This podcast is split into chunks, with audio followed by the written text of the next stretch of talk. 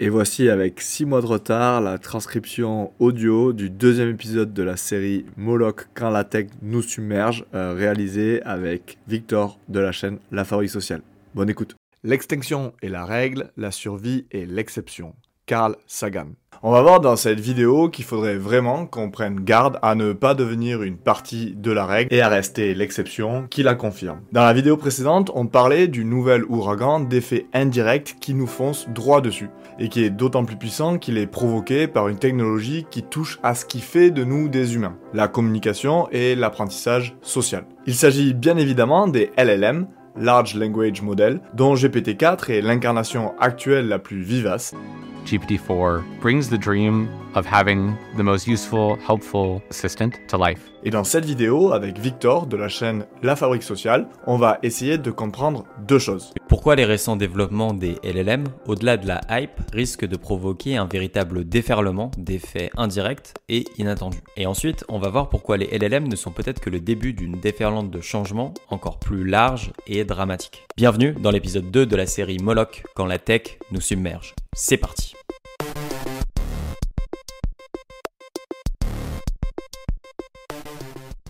Alors on va pas faire une explication des LLM et de GPT dans cette vidéo. Ça a déjà été fait de manière brillante ici, ici, ici, ici. Donc bon, on estime que c'est acté. On se contentera de dire deux choses. Les LLM, ce sont des modèles qui sont capables de produire du langage de manière adaptée et crédible en fonction du contexte qu'on leur donne. Et quand on dit on, c'est littéralement euh, tous les geeks de la planète, on est maintenant capable, grâce à la plateforme Hugging Face Hub, d'utiliser ChatGPT comme une sorte de manager, pouvant se servir d'un tas d'autres outils pour accomplir des tâches de plus en plus complexes. Et c'est ça qui a décuplé de manière exponentielle ces dernières semaines ce qu'on peut faire avec ces technologies. Alors, avant de se jeter dans la gueule de l'ouragan, on va commencer par répondre à deux arguments qui sont souvent opposés aux gens qui appellent à la prudence quant aux récents développements techniques. Ça nous sauvera à tous une ou deux heures lors de nos futures discussions philosophico-houblonnées. Le premier point, c'est le fameux Non mais de toute manière, tout ça là, GPT et compagnie, c'est pas de la vraie intelligence.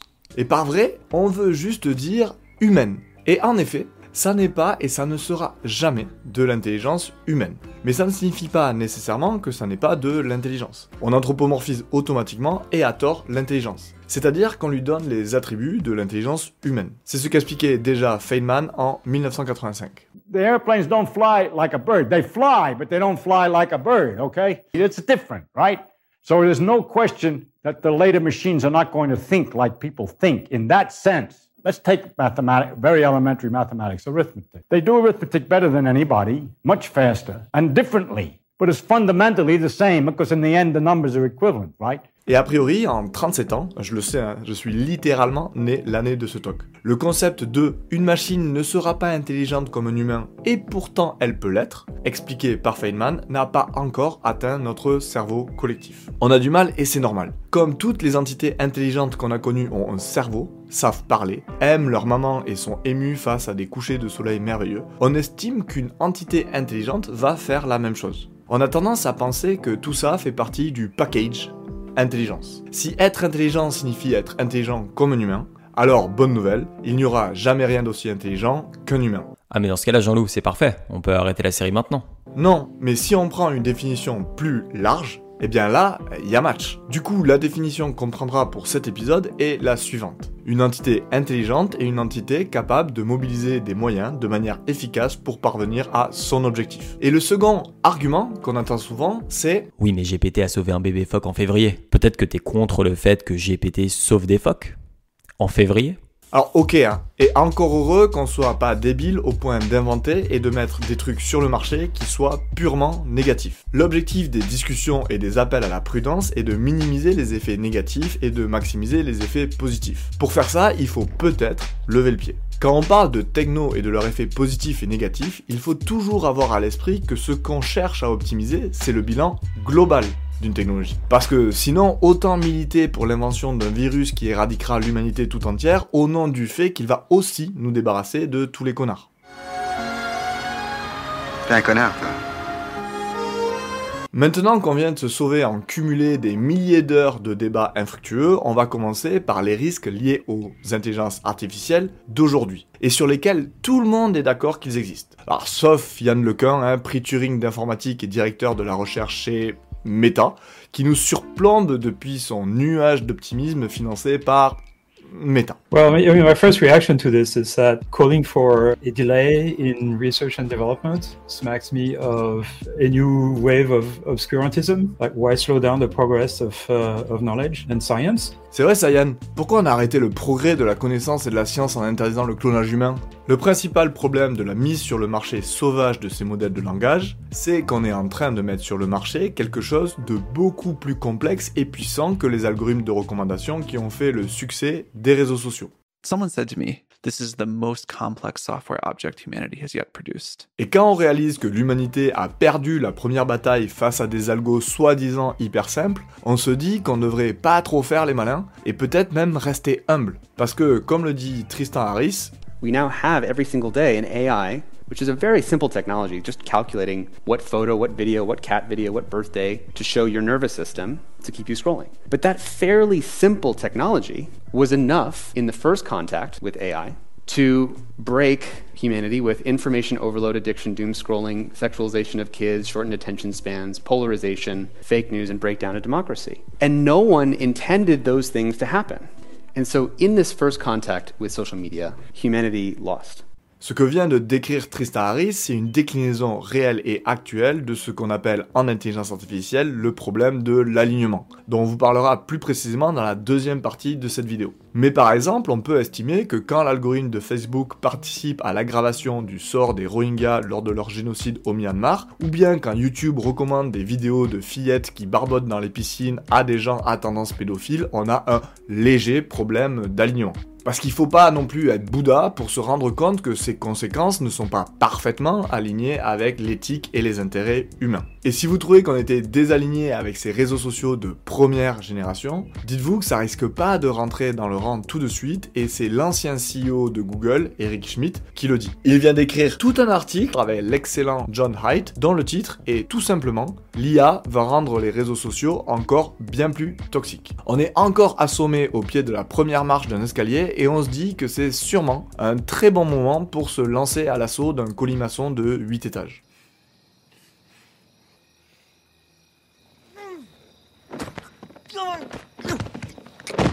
C'est vraiment le moment de prendre conscience, comme le dit Yuval Harari et la fondation Human Tech. What nukes are to the physical world, AI is to the virtual and symbolic world. Everything humans beings do runs on top of language. Our laws, the idea of a nation state, the fact that we can have nation states, religions, friendships and relationships. Et c'est là le danger et le pouvoir de ces technologies. Elles imitent tellement bien ce qui fait de nous une humanité, c'est-à-dire la maîtrise du langage, que nous risquons de leur donner le statut et l'importance d'être humain. Et s'il y a une leçon à tirer de ce fait divers où un Belge a fini par se laisser convaincre par un chatbot avec qui il conversait depuis six semaines de se suicider pour raisons climatiques, c'est qu'on en est déjà dans ce que décrivait le film Her.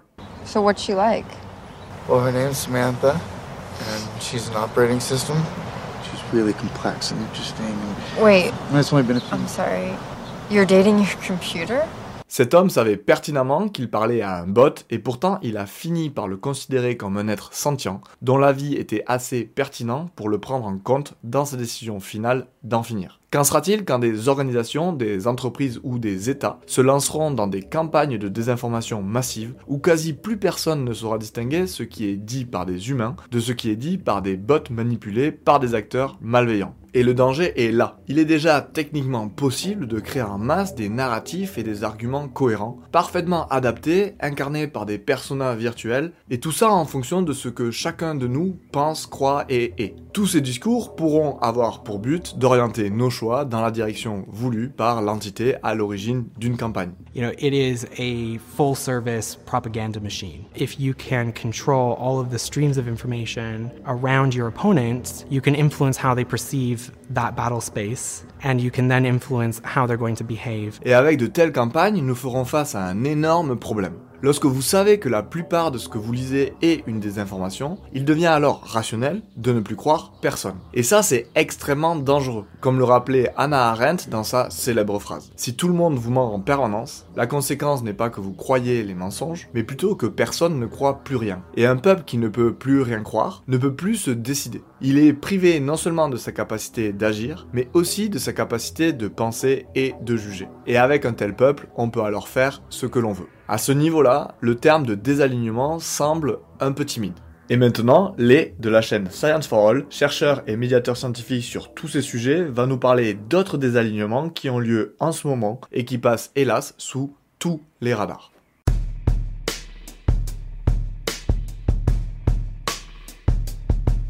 En fait, le plus gros danger d'un chaos informationnel est peut-être ailleurs encore. En dominant notre espace informationnel, les campagnes de désinformation massive peuvent surtout noyer notre attention et nous empêcher de donner l'importance adéquate aux sujets les plus critiques pour la sécurité et le bien-être du plus grand nombre, comme le changement climatique, la santé mentale, la corruption, les droits humains, la montée de l'autoritarisme, la cybersécurité et la gouvernance des systèmes d'information les plus influents du monde, entre autres. Ces phénomènes mettent déjà des millions de vies en péril et beaucoup d'indicateurs montrent que dans tous ces cas, la tendance actuelle est très préoccupante, voire alarmante. Si trop peu de gens prêtent attention à ces problèmes, cette tendance va perdurer, voire s'aggraver l'inaction, largement provoquée par l'inattention à ces problèmes, est extrêmement dangereuse. Or, ce problème d'inattention manque lui-même d'attention. Combien d'auteurs du GIEC citent explicitement le rôle central des algorithmes de recommandation de YouTube, Facebook et TikTok dans l'inattention au changement climatique? There's a comet headed directly towards Earth. The decision you're making is to sit tight and assess. I'm sorry, who is she? Combien de militants des droits humains appellent ces entreprises à reprogrammer leurs IA pour amplifier les contenus qui dénoncent des cas de torture ou de génocide de population?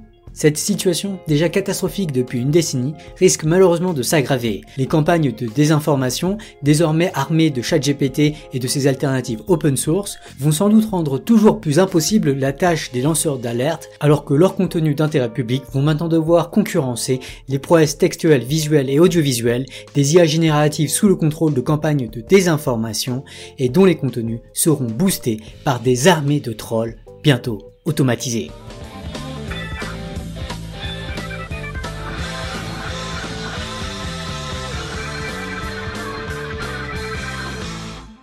Bon, merci beaucoup Lé hein, pour les bonnes nouvelles supplémentaires. Bon, déjà, avec tout ce qu'on vient de voir, on se dit, bon, franchement, c'est chaud.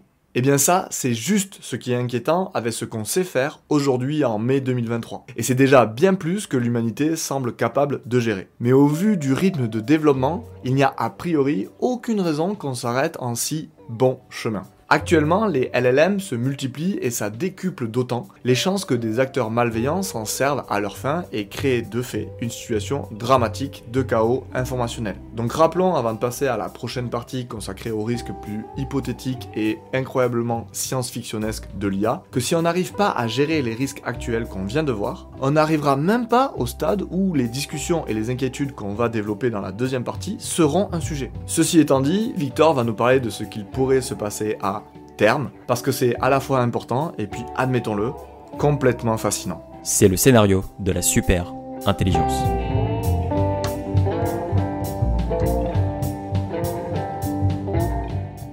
It followed from the special theory of relativity that mass and energy are both are but different manifestations of the same thing. À son époque, Albert Einstein était un peu le boss de la communauté scientifique. Faut dire que pour comprendre les lois de l'univers, Einstein était l'un, voire le scientifique le plus doué de sa génération. C'est en cela qu'on le qualifie d'intelligent. Donnez-lui un objectif complexe, du genre comprendre les lois de l'univers, il pourra exécuter des raisonnements créatifs et profonds pour l'atteindre. Pour faire une comparaison douteuse, prenons l'exemple de Donald Trump. Est-il intelligent? Certains diront d'emblée non. Mais en ce qui concerne l'objectif acquérir du pouvoir, on peut penser que Trump est plus doué que la plupart des humains, et donc plus intelligent. Mais à quel point Einstein et Trump sont-ils plus intelligents que la moyenne dans leur domaine? Prenons un peu de recul et observons le grand spectre de l'intelligence, comprendre les lois de l'univers. Sur cette échelle, l'idiot du village est bien plus proche de l'intelligence d'Einstein que de celle d'un chimpanzé par exemple. Mais aucune loi de la physique n'indique que l'intelligence s'arrête au niveau d'Einstein. En fait, il existe un espace infini d'intelligence qui se trouve juste derrière lui. Selon des chercheurs comme Nick Bostrom, l'intelligence artificielle pourrait bientôt occuper cet espace vide. I think we have this notion of what's smart and what's dumb, whereas I think there is actually a huge amount of space above us between our level of intelligence and God. Cet espace d'intelligence pourrait être occupé par ce que les chercheurs nomment une superintelligence. Une superintelligence, c'est une intelligence artificielle qui pourrait apprendre et exécuter toutes les tâches que les hommes font, comme le développement de l'intelligence artificielle d'ailleurs, mais de manière beaucoup plus rapide et efficace. S'il y a quelques années, beaucoup de chercheurs anticipaient l'avènement d'une superintelligence dans des décennies, voire des siècles, les progrès de ces dernières années en ont surpris plus d'un. Il semble bien qu'il y ait au moins 75% des chercheurs du domaine qui pensent que l'intelligence en tout point supérieure à l'homme verra le jour très probablement dans le siècle à venir. Et ça, c'était en 2018. Pour beaucoup d'experts, l'émergence d'une superintelligence dans les années à venir est une hypothèse sérieuse. Is some form of superintelligence possible? Yes. Yes. Yes. Yes. Yes. Definitely. No.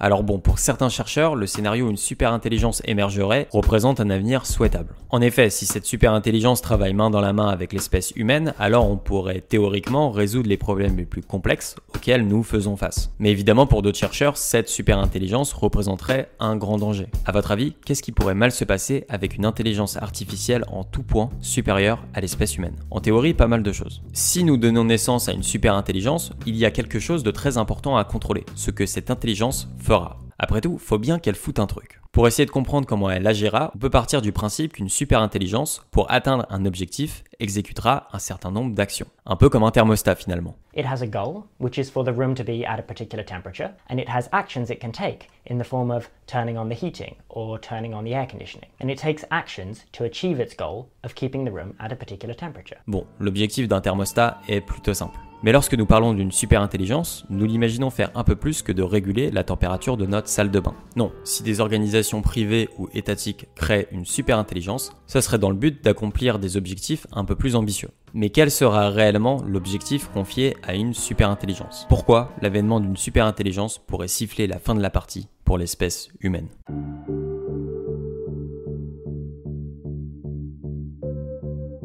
Si nous utilisons pour atteindre nos objectifs un agent mécanique dont nous ne pouvons pas intervenir efficacement dans le fonctionnement, nous ferions mieux d'être tout à fait sûr que l'objectif assigné à la machine est l'objectif que nous désirons vraiment. Il y a donc trois questions qui pourraient être posées. Premièrement, qui aura le pouvoir de définir l'objectif à assigner à une superintelligence? Deuxièmement, comment définir un objectif qui soit aligné avec la volonté de l'ensemble de l'humanité? Et troisièmement, comment cet objectif peut être correctement compris par une superintelligence Bon, la première question constitue déjà un défi énorme. Rien qu'aujourd'hui, une entreprise comme OpenAI, qui compte moins de 400 employés, pourrait bouleverser à elle toute seule tout le fonctionnement de notre société. Avec l'avènement d'une superintelligence, on pourrait voir de petits groupes d'individus non représentatifs de l'ensemble de l'humanité assigner un objectif à cette machine, ce qui n'est généralement pas la représentation qu'on se fait d'une démocratie idéale. J'appelle ça la France, mademoiselle. Et pas n'importe laquelle. La France du général de Gaulle. La deuxième question est également très difficile à résoudre. L'espèce humaine a beau représenter un groupe, ça reste de la théorie. En pratique, force est de constater que nous avons toujours vécu dans des tribus plus ou moins rivales, avec des systèmes de valeurs plus ou moins opposés. Notre espèce ressemble un petit peu à une agglomération de tribus cherchant chacune à imposer sa propre vision du monde, et aucune d'entre elles n'a encore réussi à tuer un match qui dure depuis des centaines de milliers d'années.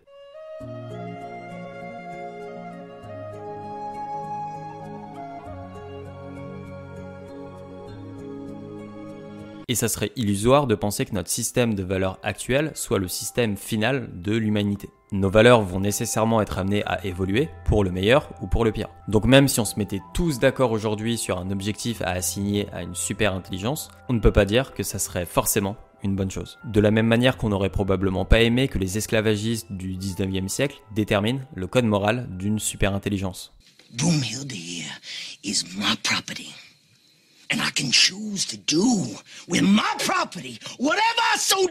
On voit donc à quel point il est difficile d'aligner les valeurs des humains. Le problème semble un petit peu insoluble. Mais pour beaucoup d'experts, il en existe un dernier, peut-être encore plus difficile. L'alignement des machines dont Jean-Loup va nous parler. The 9000 series is the most reliable computer ever made. No 9000 computer has ever made a mistake or distorted information. On avait vu dans le premier épisode que la communication et l'apprentissage social étaient des éléments clés du développement humain. Donc même quand on sait précisément ce qu'on veut, ça n'est pas toujours évident de le communiquer précisément à quelqu'un d'autre qui ne partage pas forcément notre système de connaissances. Yeah, you need to turn it on. Um, the button turns it on? You, you do know how a button works, don't you? I'm sorry, are you from the past? Eh bien ce partage de connaissances et de valeurs, c'est encore plus difficile de l'obtenir et de le faire comprendre à une machine. La difficulté à faire comprendre à une IA comment et dans quelles limites on veut qu'elle agisse pour réaliser l'objectif qu'on lui a donné, c'est ce que les experts appellent le problème de l'alignement intérieur. Et on en a déjà une illustration avec l'histoire du roi Midas. Le mythe dit que Dionysos aurait accordé un vœu à Midas. Celui-ci exprime alors le désir que tout ce qu'il touche se transforme en or. L'objectif est très clair. Sauf qu'il se retrouve alors privé de ses besoins les plus élémentaires. L'eau, la nourriture et ses proches, tout ce qu'il touche se transforme en or. Et on pourrait aller plus loin en se disant que Midas, en touchant le sol, transformerait au final la terre en or, y annihilant toute forme de vie. Comme quoi, un seul désir, quoique clair, mais mal exprimé, peut avoir des conséquences désastreuses. Les souhaits et les désirs humains sont pleins de sous-entendus et d'implicites qui nous semblent évidents et dont on oublie qu'ils nous sont propres. Le syndrome de Midas fait partie des choses qui inquiètent les experts avec l'IA. Une super intelligence, même si on parvenait à lui donner un objectif que nous considérerions idéal, pourrait quand même finir par être mal aligné avec les intérêts humains et pourrait avoir des effets dévastateurs. Mais comment précisément? Ben, Pour mieux le comprendre, il faut comprendre le concept d'orthogonalité et c'est Victor qui va nous l'expliquer. La thèse de l'orthogonalité a été pensée par le chercheur Nick Bostrom il y a quelques années. Elle explique que l'intelligence d'une machine et ses objectifs sont deux entités complètement distinctes. Autrement dit, n'importe quel niveau d'intelligence peut être associé à n'importe quel objectif, aussi stupide soit-il. Par exemple, on pourrait donner comme objectif à une super intelligence de calculer toutes les décimales du nombre pi. C'est un objectif un peu bête, mais la thèse de l'orthogonalité indique qu'une super intelligence est intelligente simplement parce qu'elle est compétente pour atteindre un objectif, et non pour définir un objectif intéressant. On pourrait donc demander à une machine de compter toutes les décimales de pi et continuer à la qualifier de super intelligente, puisqu'elle serait très forte pour le faire. Ok, mais du coup, il est où le danger? Parce que c'est quoi le problème de compter toutes les décimales de pi, à part que c'est complètement con? Eh bien, c'est un autre concept qui va nous aider à le comprendre, les objectifs instrumentaux. Pour atteindre son objectif complètement stupide, on considère que l'IA, comme un thermostat, exécutera un certain nombre d'actions pour l'atteindre. Vu que l'IA est super intelligente, ça peut être présomptueux d'essayer d'anticiper les actions qu'elle exécutera pour atteindre son objectif. Après tout, un chimpanzé n'est pas capable de comprendre comment les humains envoient une fusée dans l'espace. Enfin, même quelques humains. Alors comment diable pourrait-on anticiper les actions d'une super intelligence? Eh bien, les actions qu'on pourrait potentiellement anticiper, c'est justement ce qu'on appelle les objectifs instrumentaux. Les objectifs instrumentaux, c'est des actions fondamentales prises par une intelligence artificielle qui augmentent les chances que son objectif final soit atteint. Par exemple, si une super intelligence doit calculer les décimales de pi mais qu'elle est débranchée, eh bien, elle ne peut plus calculer les décimales de pi. Donc l'un des objectifs instrumentaux d'une intelligence artificielle pourrait être d'éviter de se faire débrancher. Autrement dit, de tout faire pour survivre. Or, à votre avis, qu'est-ce qui peut débrancher une intelligence artificielle? Bingo, les humains. Donc si la super intelligence n'a pas pour instruction de protéger les humains, mais seulement de calculer les décimales de pi, alors elle pourrait rendre l'espèce humaine incapable de la débrancher. Et si vous me demandez mon humble avis, ce scénario ressemble à un truc assez moche. Open the pod bay doors, Hal. I'm sorry, Dave. I'm afraid I can't do that. This mission is too important for me to allow you to jeopardize it. I know that you and Frank were planning to disconnect me, and I'm afraid that's something I cannot allow to happen.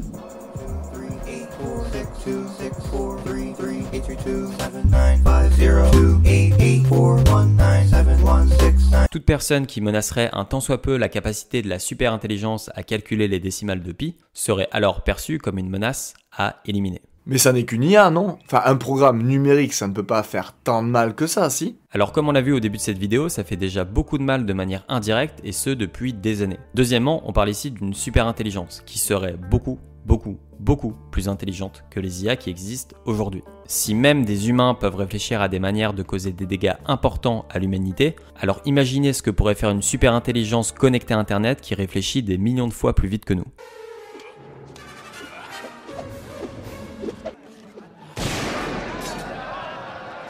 Ouais, mais alors, on n'a qu'à dire à l'IA de ne pas faire de mal aux humains, tout simplement. C'est loin d'être aussi simple, et c'est pour ça qu'un tas de chercheurs se cassent la tête sur le problème de l'alignement. Rappelons-nous de l'exemple du roi Midas. C'est difficile de faire comprendre ce que l'on veut à une autre entité. Par exemple, imaginons que l'on demande à une super intelligence ne fais pas de mal aux humains. Mais qu'est-ce que ça veut dire faire du mal? Et qu'est-ce qu'un humain? Ça peut nous sembler évident. Mais rappelons-nous, ici on a affaire à une intelligence artificielle et pas biologique. When I say the word human, you know what I mean. And that's not because either of us have a rigorous definition of what a human is. We've just sort of learned by general association what a human is. So you can't just say human in the utility function of an AI and have it know what that means. You have to specify. The thing is, in order to encode that rule, don't allow a human being to come to harm, in a way that means anything close to what we intuitively understand it to mean, you have to encode within the words human and harm the entire field of ethics. You have to solve ethics comprehensively and then use that to make your definitions. It doesn't solve the problem, it pushes the problem back one step. Par exemple, à partir de quand un fœtus est-il humain? C'est une question extrêmement polarisante dans notre monde. Est-ce que les animaux ont une part d'humanité? Faut-il protéger les animaux? Et c'est pareil pour l'expression faire du mal. Qu'est-ce que ça veut dire réellement? Si on fume, est-ce qu'on se fait du mal? Et puis de quelle manière va-t-elle nous empêcher de fumer? Est-ce qu'elle doit nous empêcher de conduire des voitures sachant que ça peut mener à des accidents? Est-ce qu'on doit empêcher les gens de courir des marathons sous le prétexte que ça les fait souffrir? Etc. etc. On voit donc que pour qu'une super intelligence fasse ce qu'on veut qu'elle fasse, on doit régler tous les problèmes éthiques et moraux sur lesquels on s'écharpe depuis des siècles. Et si nous n'arrivons pas à faire comprendre à cette super intelligence ce que nous chérissons réellement, alors les conséquences pourraient être terribles.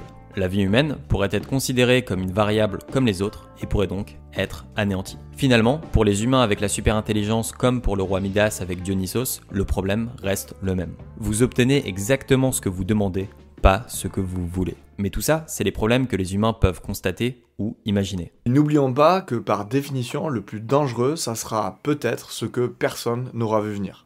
They don't think he's going to make it. They, they, they, don't, they don't think. They're pretty sure that he has no, uh, no brain function. Okay, okay. If he wakes up, we'll worry about it then. Jesus, what a clusterfuck.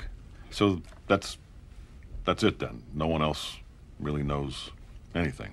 Okay. Um, Après tout ce qu'on a vu, si l'IA est vraiment au monde virtuel ce que la bombe nucléaire est au réel, et si tout ça, ça paraît dystopique pour tout le monde, pourquoi on y va quand même? On verra ça dans le prochain épisode sur la chaîne La Fabrique Sociale. Et vu que les algorithmes de recommandation sont encore un peu bêtes, n'hésitez pas à donner votre avis sur la vidéo dans les commentaires, à la liker et à la partager. Et n'oubliez pas d'activer les cloches. Ciao ciao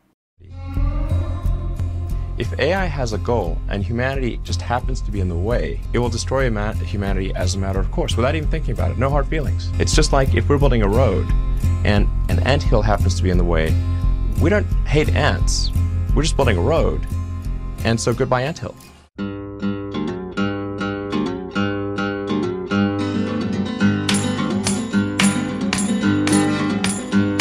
Don't sing if you want to live long. They have no use for your song. You're dead, you're dead, you're dead, you're dead and out of this world. You'll never get a